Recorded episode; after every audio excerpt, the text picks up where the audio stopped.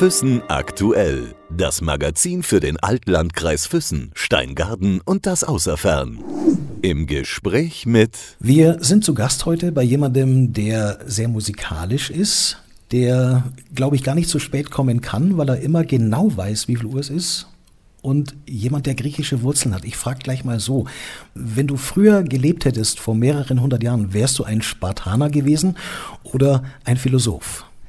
Ich glaube, ich wäre eher ein Philosoph gewesen. ja, ich wäre eher ein Philosoph gewesen. Also quasi, ähm, ja, Spartaner waren ja eher so das kriegsgeile Volk, sag ich jetzt mal. Dazu zähle ich mich eigentlich in keinster Weise. Und ich trage eigentlich, oder ich komme eigentlich immer pünktlich und ich komme auch nie zu spät oder zu früh, weil ich trage vier Uhren. Das ist ein bisschen Markenzeichen von mir geworden ist so entstanden, weil ich so viele schöne Uhren zu Hause habe und dachte so, Mensch, eine, oh, da tut es mir leid, irgendwie die andere wegzulassen. Dann probiere ich mal, wie viel passen pro Handgelenk drauf. Zwei Stück. Deswegen habe ich vier. Und die vier Uhren, die ich hier trage, habe ich mich sehr verliebt und fühle mich pudelwohl mit denen.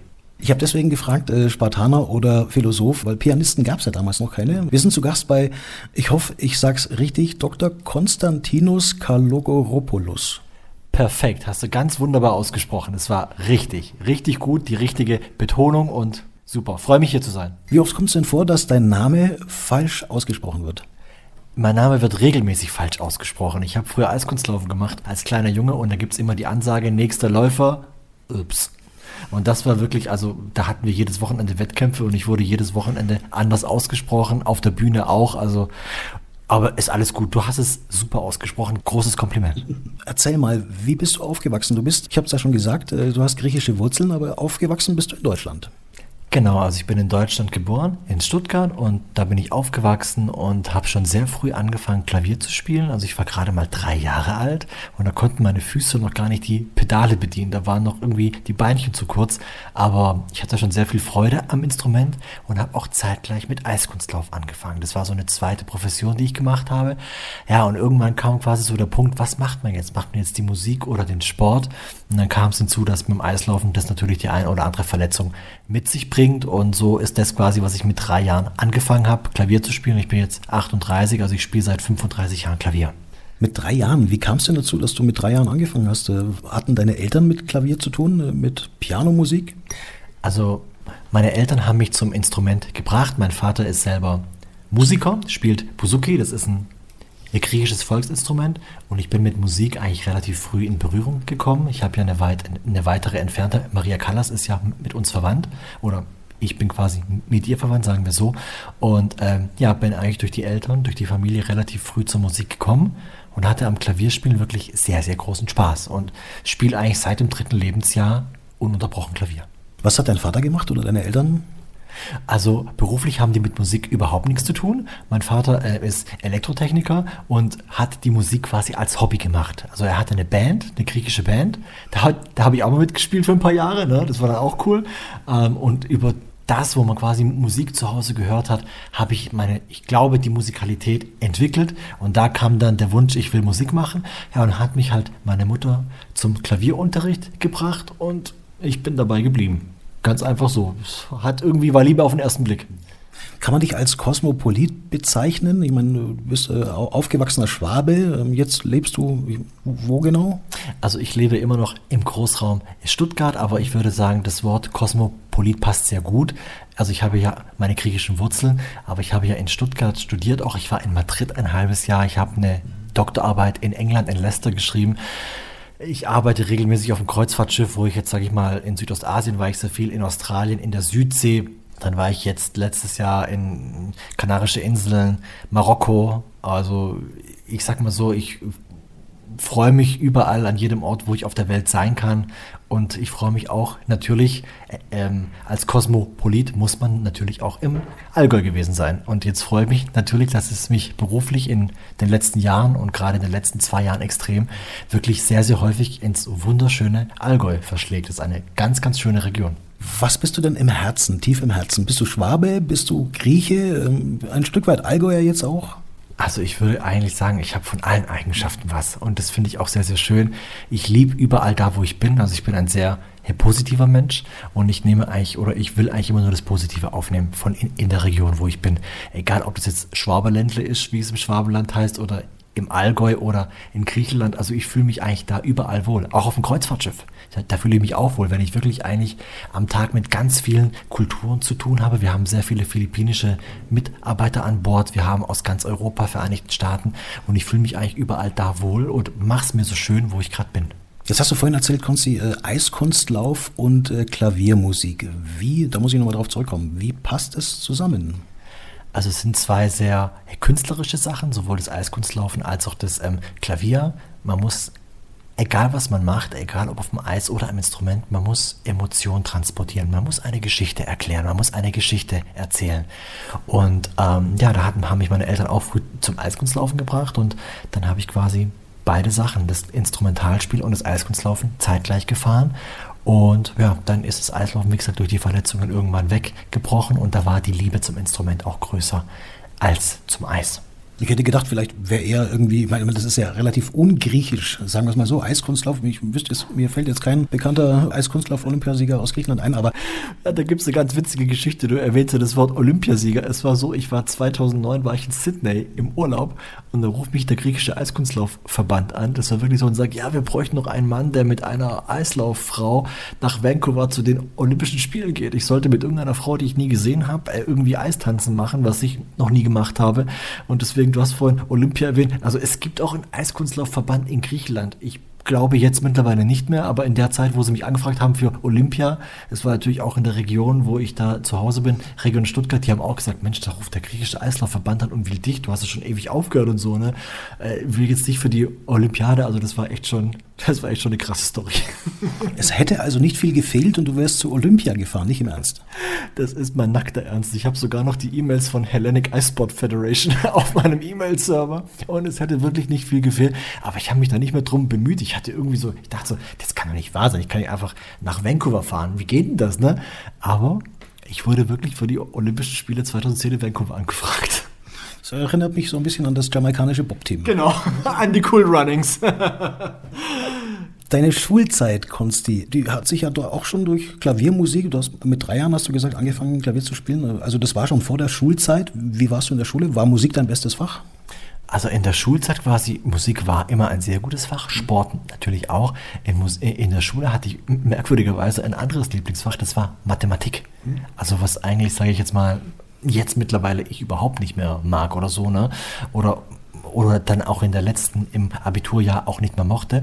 Aber so Mathe, Physik, also ich war eher einer von der Richtung, aber Musik und Sport quasi on top durch, die, durch das Ganze, was ich als Kind mitgemacht habe und auch investiert habe und noch mache. Also das war eine ganz merkwürdige Fächer. Liebäugelung auch für die Lehrer, die sagen, okay, da ist in Mathe und Physik echt gut und dann in Sport und Musik auch noch, also schon irgendwie eine merkwürdige Kombination, aber wie du bereits vorhin sagtest, Herr Kosmopolit. Gruß von Pythagoras. Genau. genau, wir hatten ja viele griechische Mathematiker und so, ne? also da ist wahrscheinlich auch irgendwo großes Interesse da. Also ich hatte immer sehr großen Spaß. Pythagoras, Thales, also das war wirklich immer, also äh, ja, ich hatte echt einen Riesenspaß in Mathe. Die letzten ein, zwei Jahre dann nicht mehr, weil da war es dann wirklich so schwer, dass ich dann gedacht habe, so, oh nee. Und da hat doch die Sache mit der Musik überhand genommen, weil da habe ich mich wirklich für die Musikhochschulaufnahmeprüfung vorbereitet. Und da blieben andere Sachen auch ein bisschen auf der Strecke, wie zum einen, sage ich jetzt mal, die Mathematik lernen, weil es in der Oberstufe auch wirklich schwieriger wird. Aber wie gesagt, es hatte alles irgendwo seinen Grund und ich bin eigentlich happy, so wie alles seinen Weg genommen hat. Stichwort andere Fächer, ich meine Fremdsprachen zum Beispiel. Du bist äh, zweisprachig aufgewachsen, nehme ich mal an. Ähm, hattest du Probleme mit Fremdsprachen oder hast du dich eher leicht getan? Also ich habe mir eher leicht getan. Ich habe jetzt noch eine Sprache, die spreche ich eigentlich fast fließend wie meine Muttersprache. Das ist Englisch, weil ich auch in England lange studiert habe. Aber Sprachen haben mir auch immer sehr großen Spaß gemacht. Ja, aber da war ich nie so richtig gut in Noten, mehr so Mathe, Physik, das war so mein Zeug. Abgesehen von Musik und Sport. Ab wann war dir denn klar, dass du musikalisch äh, da mehr machen möchtest, dass das dein Lebensmittelpunkt äh, wird irgendwann? Auch, dass du studieren möchtest? Also das war ganz konkret, es gab einen Tag der offenen Tür an der Musikhochschule Stuttgart und ich wusste natürlich nicht ein Jahr vorm Abitur, Gott, was, was soll ich denn jetzt machen? Ich habe mir viele Sachen halt überlegt und dann war ich in der Musikhochschule und ich bin eigentlich ein Typ, ich entscheide aus dem Bauchgefühl. Ich bin rein, habe ich mir verschiedene Studiengänge angehört, habe ich gesagt, okay, das will ich machen. Es hatte ursprünglich erstmal nichts mit der reinen Instrumentalausbildung zu tun. Es war wirklich ein Fach Musiktheorie. Und da ist natürlich auch der Instrumentalunterricht immer dabei. Und dann ab dem Hauptstudium, also ab Semester 5, habe ich dann wirklich das Studium einfach gewechselt. Dann ging es auf die Instrumentalausbildung mhm. und da kam eins zum anderen. Dann kamen die ersten Engagements quasi im Musicaltheater in Stuttgart, wo ich als Substitut, also als Vertretungsmusiker angefangen habe. Und so bin ich quasi vom Musikstudium in diese Musical-Entertainment-Branche reingerutscht. Was hörst du denn selber so für Musik? Hörst du die ganze Bandbreite? Bist du jemand, der Rockmusik hört oder Volksmusik oder griechische Folklore? Also ich höre eigentlich alles, sage ich jetzt mal, was mir gerade so runterkommt. Ich habe eine Tradition, wenn ich abends quasi zu Hause bin und ein bisschen runterkommen will, dann höre ich viel Entspannungsmusik, Meditationsmusik, American Native Music. Das ist etwas, wo ich quasi dann wirklich auch bewusst zuhöre und runterkomme. Wenn man Musik zum Hauptberuf hat, wird man jeden Tag, jede Sekunde mit Tönen konfrontiert. Du hast einfach so ein Gehör, wo du einfach zu allem zuhörst. Und es ist dann natürlich irgendwann auch eine große Reizüberflutung.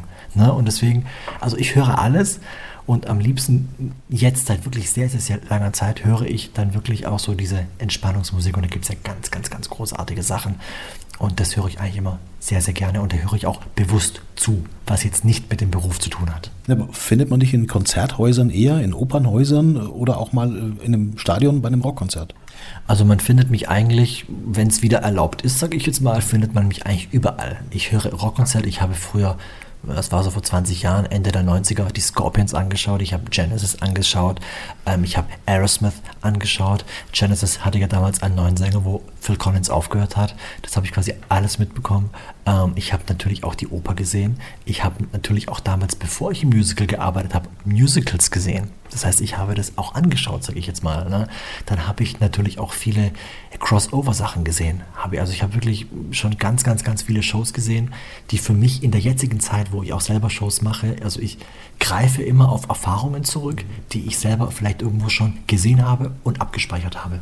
Gut, aber so Trash Metal, ähm, Dark Metal oder solche Sachen, das wäre jetzt nicht dein Ding gewesen. Also so brutal hart nicht. Also wie gesagt, bei der Härte hört sich jetzt bei den Scorpions auf. Die sind dann natürlich schon auch eher hart, aber vielleicht noch im Vergleich zu Dark Metal eher so die softigere Variante. Aber die höre ich zum Beispiel wahnsinnig gerne. Ich höre gerne Aerosmith, ich höre gerne Bon Jovi, ich höre gerne Queen. Metallica gibt es eine großartige Aufnahme, ich glaube, dem San Francisco Symphony Orchester. Wahnsinnszeug. Also ein Crossover unfassbar. Oder 2000 die Scorpions auf der Expo mit dem, ich glaube, das waren die Berliner Philharmoniker. Das war unter der Leitung von Christian Kolonowitz, ein Wahnsinnsdirigent für Crossover-Produktion. Also da höre ich auch schon. Aber bei Dark Metal, das ist nicht so ganz mein Ding. Ich habe mir nur gerade gedacht, irgendwie, oder mir versucht vorzustellen, äh, wie muss man sich äh, den Konsti als, als Teenie vorstellen? Ich hätte jetzt eher gedacht, du, also vom Typ her, du hättest ein Popper sein können ja, also ich habe, wie gesagt, also da habe ich auch schon so die härteren Sachen gehört, sag ich jetzt mal, aber es war so bei der härteren Soft-Variante war dann Schluss. Das ist interessant, weil du ja eigentlich, wenn du am Klavier sitzt, äh, ja mehr mit der klassischen oder mit der Musical-Musik zu tun hast. Genau, das war ursprünglich eigentlich der Fall also es, es, hat die letzten Jahre hat sich einfach die musikalische Bandbreite extrem geöffnet. Ich habe mit einem Michael Jackson Artist, der auch hier in Füssen war, angefangen zu arbeiten. Da habe ich mit der Michael Jackson Musik. Dann habe ich die Musik von Ludovico ein Audi angefangen zu spielen. In diesem Jahr habe ich ja jeden Sonntag mein Online-Konzert unter verschiedenen Motti und da war wirklich alles dabei. Film, Rock, Pop, Musical, ein Audi. Da waren gerade im Filmbereich hat es natürlich von der ganz modernen Musik bis die ganz, ganz alten Klassiker vom Winde verweht oder die großartige Musik von Spiel mir das Lied von Tod von Ennio Morricone das heißt, meine musikalische Bandbreite hat sich eigentlich in dieser Corona-Zeit, wo man eigentlich zu Hause sitzt, glaube ich, nochmal um das hundertprozentige vervielfältigt. Was ich höre, was ich mache. Also es ist mittlerweile, ich bin auch sehr froh darum, dass ich einfach viel, viel, viel Zeit hatte, mich musikalischen Wegen zu öffnen, wo ich vielleicht früher die Zeit gar nicht hatte. Und jetzt habe ich sie und ich merke einfach, es tut wahnsinnig gut. Weißt du noch, oder man, natürlich wirst du dich erinnern, klar, an dein wirklich erstes großes Engagement. Hattest du Angst, hattest du Panik, hattest du Lampenfieber natürlich? Oder warst du da schon an dem Punkt, äh, wo du sehr sicher warst, was das Klavierspielen betrifft? Also klar, man hat immer, oder ich hatte immer, früher sage ich jetzt mal, ähm, wo man vielleicht noch nicht so viel Erfahrung hat, auch Lampenfieber. Ich war auch ein bisschen aufgeregt, aber ich sage immer ein bisschen aufgeregt. Das hört sich jetzt vielleicht komisch an, aber ich wusste immer, ich muss meine Hausaufgaben machen. Ich hatte einen Klavierlehrer, der hat gesagt, du musst nicht 100, du musst 120 Prozent vorbereitet sein. Und wenn du 120 Prozent vorbereitet bist, lieferst du vielleicht unter extremen Bedingungen wie Stress, lieferst du vielleicht 90 Prozent, 90 bis 95 oder auch 100. Und dann ist es so, wenn man mit diesem System, mit dieser Vorbereitung weiß, ich habe es Jetzt zum Beispiel, wenn ich jetzt irgendwie was spiele, ich spiele es zu Hause durch, ich weiß, die Kiste läuft, sage ich jetzt flapsig, dann weiß ich auch genau vom musikalischen her, läuft es auch in der Aufführung. Also da bin ich jetzt nicht mehr so nervös, aber wenn man natürlich das erste Mal vor über 1000 Leuten steht und eine Musical-Show spielt oder jetzt auch, dann kann das schon, da ist man schon leicht nervös, sage ich jetzt mal. Also auch als ich meine erste Show in Füssen hier dirigiert habe, 2016, äh, da, war, da war ich auch, da war schon eine Anspannung da da war schon eine Anspannung da. Und es wäre auch, glaube ich, ähm, verkehrt, wenn nicht eine Anspannung da wäre, weil dann ist es eine Art Gleichgültigkeit und das strahle ich eigentlich nicht aus. Jetzt mittlerweile, wenn ich jetzt spiele, dann ist es eigentlich 99% Freude, die ich auch vermitteln will und 1% Anspannung, weil ich jetzt einfach, ich weiß, ich habe mich gut vorbereitet, ja, und ich habe dann einfach nur noch Spaß. Was war denn das erste große Engagement? Das erste große Engagement, da war ich Vertretungsmusiker bei Stage Entertainment im Stuttgarter Palladium Theater für Musicals. Und da war so der erste Auftritt, wo ich dachte so, oh, okay, jetzt muss ich mich wirklich setteln. Da war ich schon aufgeregt, da war ich schon nervös, da war die erste Show vorbei und dann ging es wieder. Oder da war eigentlich, sagen wir mal, im ersten Akt, nach den ersten ein, zwei Nummern, die funktioniert haben, habe ich gewusst, okay, jetzt ist der Aufregungspegel unten, jetzt kann ich auch ein bisschen nach links und rechts schauen und links und rechts hören. Wer dich nicht kennt, Konsti, wie viele Konzerte, dass man sich mal vorstellen kann, äh, wie viele Shows hast du bisher gespielt oder wie oft warst du bisher auf der Bühne und was waren so die Höhepunkte bisher? Gibt es da ein paar Sachen, die man rausfiltern kann, die man, wo man wirklich sagen kann, irgendwie, wow, das waren wirklich unvergessene Momente, Höhepunkte, wie man sie nie wieder erlebt? Also wie viele Shows ich gespielt habe, da muss ich ehrlich gesagt gestehen, es waren wahnsinnig viele. Also wenn ich das irgendwie seit 2004, 2005 alles mitnehme, was da ist, also auf jeden Fall vierstellig. Mindestens vierstellig, was ich schon äh, gespielt habe, wenn nicht noch viel mehr. Also vier- oder äh, fünfstellige Shows, Anzahlbereich wirklich, weil es einfach so viel ist. Und Highlights, es gab wirklich ein paar Highlights. Also das letzte große Highlight war hier in Füssen, Ludwig meets Michael Jackson, weil ich die Show auch selber veranstaltet habe. Das heißt, ich war nicht nur jetzt auf der Bühne als Künstler, sondern im Endeffekt als Veranstalter. Ich habe alles selber hochgezogen. Das war so ein Ding, wo ich sage, das war vielleicht vom Gesamtpackage, weil ich nicht nur der Künstler, sondern auch alles mitgemacht habe vom organisatorischen und veranstaltertechnischen her, vielleicht das Highlight. Da gab es noch andere schöne Aufführungen. Zum Beispiel jetzt in der Corona-Zeit hatten wir einen tollen Auftritt. Ähm, Streams am Festspielhaus. Es war ein ganz großartiges Konzert. Da war ich zwar nur alleine da ne, und wurde quasi dann auf der Stadt Füssen auf der Homepage geteilt. Es war ein tolles Konzert. Das war auch wirklich ein Highlight. Mit dem Michael Jackson Imitator haben wir 2017 im Tempodrom in Berlin gespielt. Das war auch ein Riesen-Highlight. Ich habe Shows auf Kreuzfahrtschiffen gespielt. War auch Highlight. Ich glaube, von, von jedem Genre, wo ich war, gibt es immer ein Highlight. Und es ist nicht unbedingt wichtig zu sagen, wie groß ist die Show. Ich habe auch im kleinen Landestheater in Dinkelsbühl, in Anführungszeichen, mit 350 Leuten Comedian Harmonist Shows gespielt. Gigantisch. Oder auch Edith Piaf oder Marilyn Monroe Revuen. Unfassbar schön. Also ich glaube, in, in jedem Ort, wo ich in Schaffen hatte, gab es immer wirklich ein unvergessenes Highlight. Und das letzte, wo ich wirklich sagen kann, wo wirklich das Highlight war, war die Jackson Show 2019. Und trotzdem ist so der Moment, wenn äh, so eine Show, so ein, so ein Konzert zu Ende ist und das Publikum applaudiert, der Moment, der alles ausmacht. Ja, das ist der Moment, der quasi alles ausmacht und äh, das, hast, das hast du richtig gesagt, weil da, wenn alles vorbei ist, wenn quasi der letzte Ton fällt, wenn dann, wir hatten hier in Füssen Standing Ovations, ähm, dann fällt so langsam, der Druck fällt noch nicht ab, aber dann re realisiert man so, wow, was habe ich denn hier angestellt? Das ist quasi so, wo man sich fragt, so, boah, jetzt bin ich erstmal zwei Tonnen leichter, ne? weil da ist halt schon ein unglaublicher Druck dahinter, auch wenn man es vielleicht nicht so zeigt. Ne?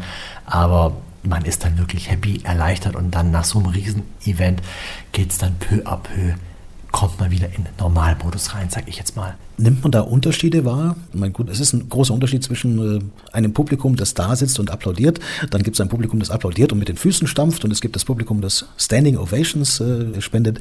Welche Unterschiede nimmt man da wahr in dem Moment? Oh, also bei mir ist es so, ich freue mich eigentlich über alles, was ich an Applaus vom Publikum kriege. Und ähm, das ist auch immer so eine Art und Weise, wie man auf die Leute als Künstler zugeht, sage ich jetzt mal. Es ist immer wirklich wichtig, klar, man muss natürlich als Künstler schon das, was man macht. Man muss es können. Man kann nicht auf die Bühne gehen und das zeigen, was man nicht kann, sondern man muss auf die Bühne gehen und das zeigen, was man kann. Und darüber hinaus ist es für mich immer wichtig, authentisch zu bleiben, menschlich zu bleiben und mit beiden Beinen auf dem Boden zu sein. So komme ich her. Ich bin in diesen Familienverhältnissen aufgewachsen und ich bin auch stolz darauf, wirklich aus einfachen, bescheidenen Mitteln zu kommen und so auch als Mensch irgendwie und Künstler weiter durchs Leben zu gehen. Und ich glaube, das ist eine Eigenschaft, die bei mir erstmal selber, für mich erstmal, wo ich so sein will und nicht nur aufgesetzt, sondern ich so bin. Und ich glaube, wenn man das dem Publikum transportiert, dass man so ist, dass ich so offen, authentisch und ehrlich auch musiziere, ich glaube, das ist das, was es ausmacht, dass die Leute dann, ich sage es mal so, wirklich einfeiern und sagen, okay, der ist nicht nur ein Künstler, der ist auch noch ein Mensch. Das ist in der heutigen Zeit sehr schwierig geworden. Jetzt hast du gerade gesagt, Konsti, in einfachen oder bescheidenen Verhältnissen groß geworden. Wie hat sich denn bei dir ergeben, dass du dann überhaupt die Möglichkeit bekommen hast, ein Studium oder eine Universität im Ausland zu besuchen? Du hast ja schon gesagt, du hast in England äh, studiert, in Spanien warst du. Wie hat sich das für dich ergeben? Also das war so, ich habe dann hier in Stuttgart immer sehr gute er Ergebnisse geliefert und habe auch da schon gemerkt im Studium, okay, man muss sich selber versuchen durchzusetzen, man muss sich vielleicht sein Netzwerk aufbauen, man muss auf die Leute offen und ehrlich zugehen und ich habe immer gefragt, ich würde vielleicht mal gerne ins Ausland gehen, was kann ich machen? Da haben sie mir gezeigt, es gibt die und die verschiedene Stipendienprogramme, da und da können sie vielleicht im Ausland noch arbeiten mhm. ne? und dann ähm, hat es so funktioniert. Ich habe zum Beispiel in England gekellnert, im Pub wo ich in Leicester war, für längere Zeit, habe ich in England im Pub gekellnert. Da gab es Fish and Chips von Consti. War eine coole Erfahrung. Und es war ein Multikulti-Restaurant. Da waren indische Kollegen da, die haben ihr Chicken Tikka Masala quasi verkauft und ich Fish and Chips. Das heißt, ich habe mich immer schon gelernt, durchzuschlagen, wie es heißt. Ne? Und, aber es ist eine Erfahrung. Also ich ich bin stolz und dankbar darüber, dass ich quasi diese Erfahrung gemacht habe, für etwas zu kämpfen und zu brennen. Denn nur wenn man von etwas zu 110, 120, 150 Prozent überzeugt ist, schafft man es auch. Es ist bei allem, was man macht, ein, also man kämpft und tut und macht. Der Weg ist immer sehr, sehr steinig, der Weg ist immer sehr, sehr steil. Und beim Eiskunstlaufen gab es einen Spruch, man wird nicht fürs Anfangen, sondern fürs Durchhalten belohnt. Und den habe ich quasi jetzt für die Musik und eigentlich mein ganzes Leben transportiert. Na gut, die Pirouetten drehst du heute nicht mehr auf dem Eis, sondern auf der Bühne. Genau, also eine Pirouette auf dem Eis würde ich glaube ich noch hinkriegen, einen dreifachen Tulip nicht mehr, ne? aber ich glaube so ein paar Schlangenbögen etc., das würde ich auf dem Eis noch hinkriegen, aber einfach die Art und Weise, ich glaube, das ist das Eis eigentlich eine ganz gute Schule, man fällt hin und steht wieder auf. Und das habe ich quasi jetzt auch gemacht oder mache ich immer. Ne, gerade wo Corona angefangen hat, man fällt erstmal, dann äh, sollte man schnell wieder aufstehen. Und ich bin Gott froh, dass ich meinen Weg auch in diesem schwierigen Jahr gegangen bin mit allen Sachen, die ich mache, Sonntagabendskonzerte, neue CD, die auf den Markt jetzt kommt und vielen, vielen anderen kleinen Dingen, dass ich da wieder aufgestanden bin. Und das ist so ein Gefühl, wo man sagt, okay, es war, glaube ich, doch die richtige Entscheidung, wieder aufzustehen und nicht liegen zu bleiben und zu sagen, die Welt ist schlecht. Was hast du denn mitgenommen aus diesen beiden Auslandsaufenthalten?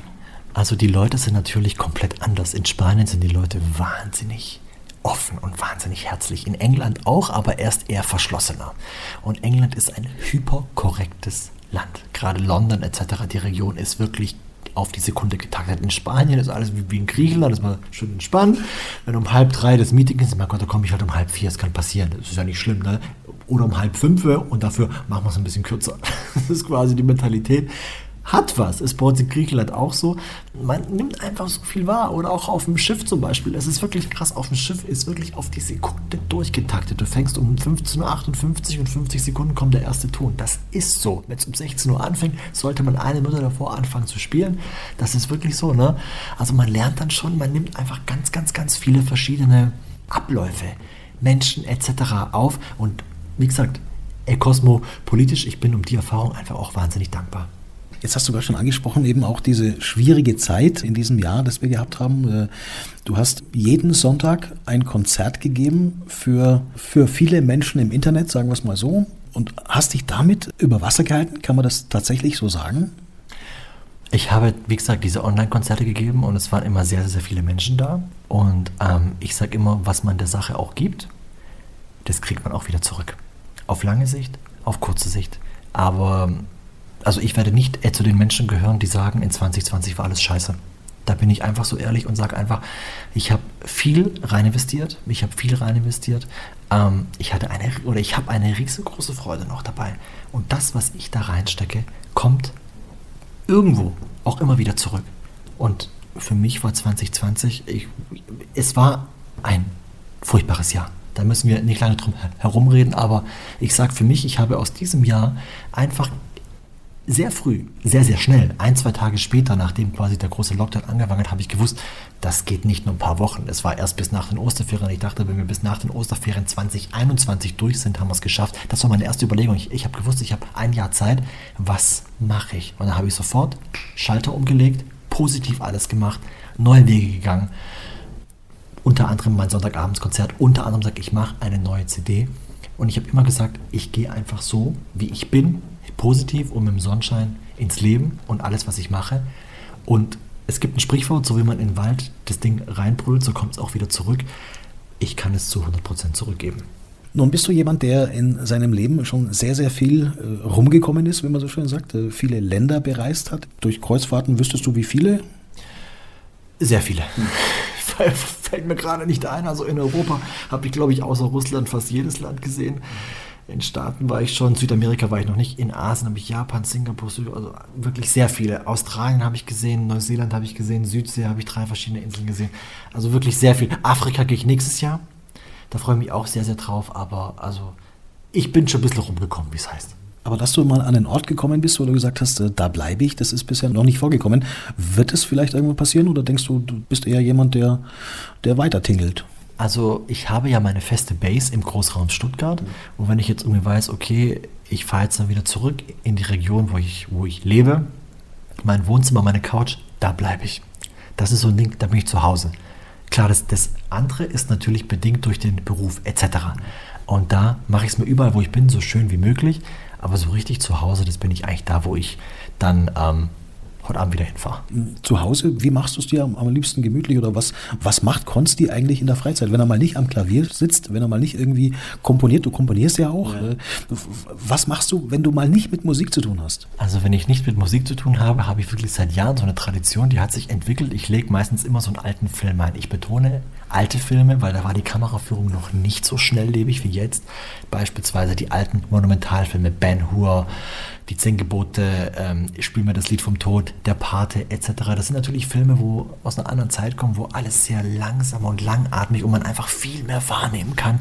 Und das entschleunigt mich total. Da gibt es meistens dazu noch ein schönes Glas Wein und eine schöne Kerze und so kommt Konsti eigentlich runter. So hole ich mir die Kraft quasi auf für den nächsten Tag, weil sobald ich am nächsten Tag aufstehe, klar Frühstück und rums geht's los. Du hast es ja auch angesprochen, so ein bisschen auch das Jahr Revue passieren lassen, dieses Jahr, das etwas anders gewesen ist als die Jahre zuvor.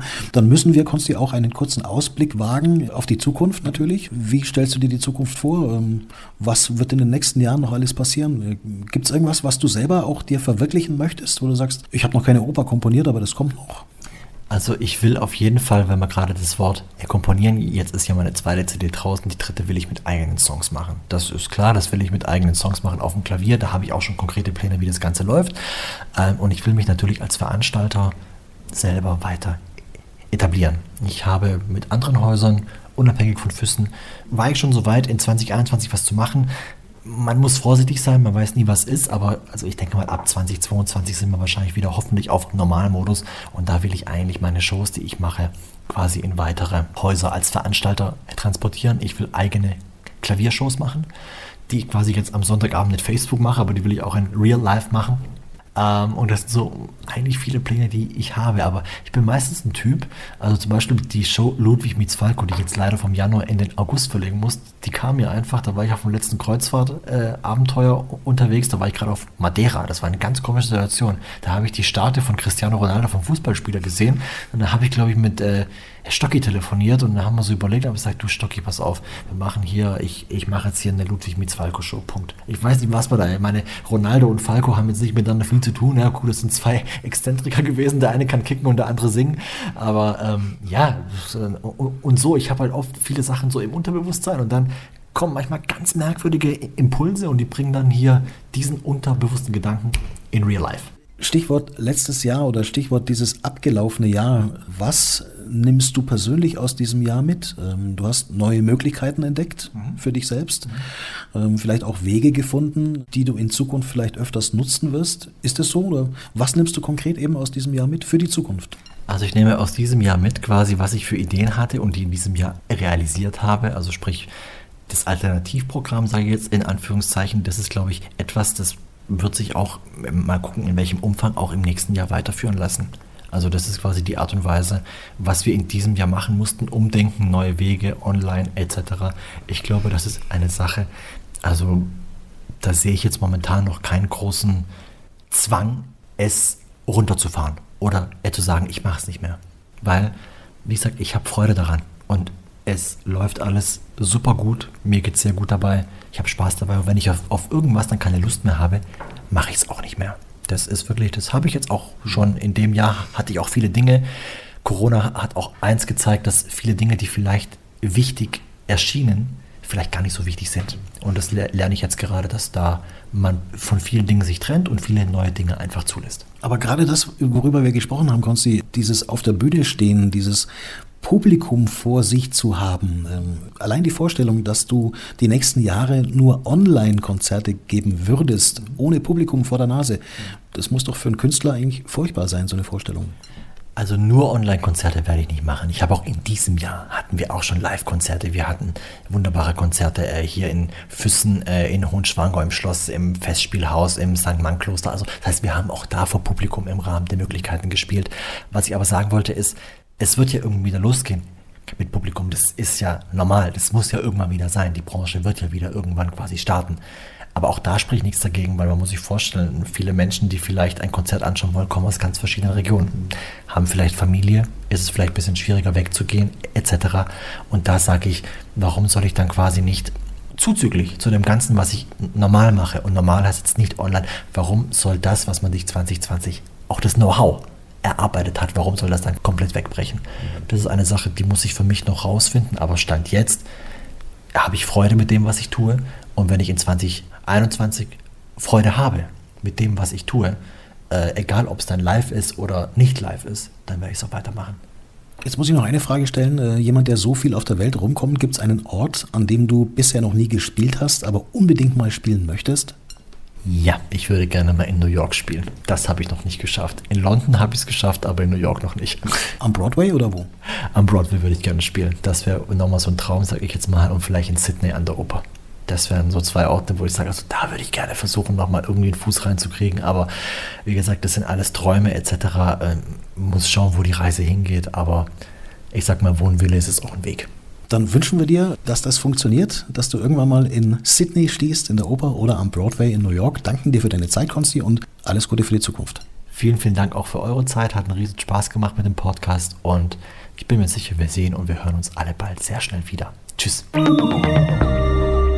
Füssen aktuell. Das Magazin für den Altlandkreis Füssen, Steingarten und das Außerfern.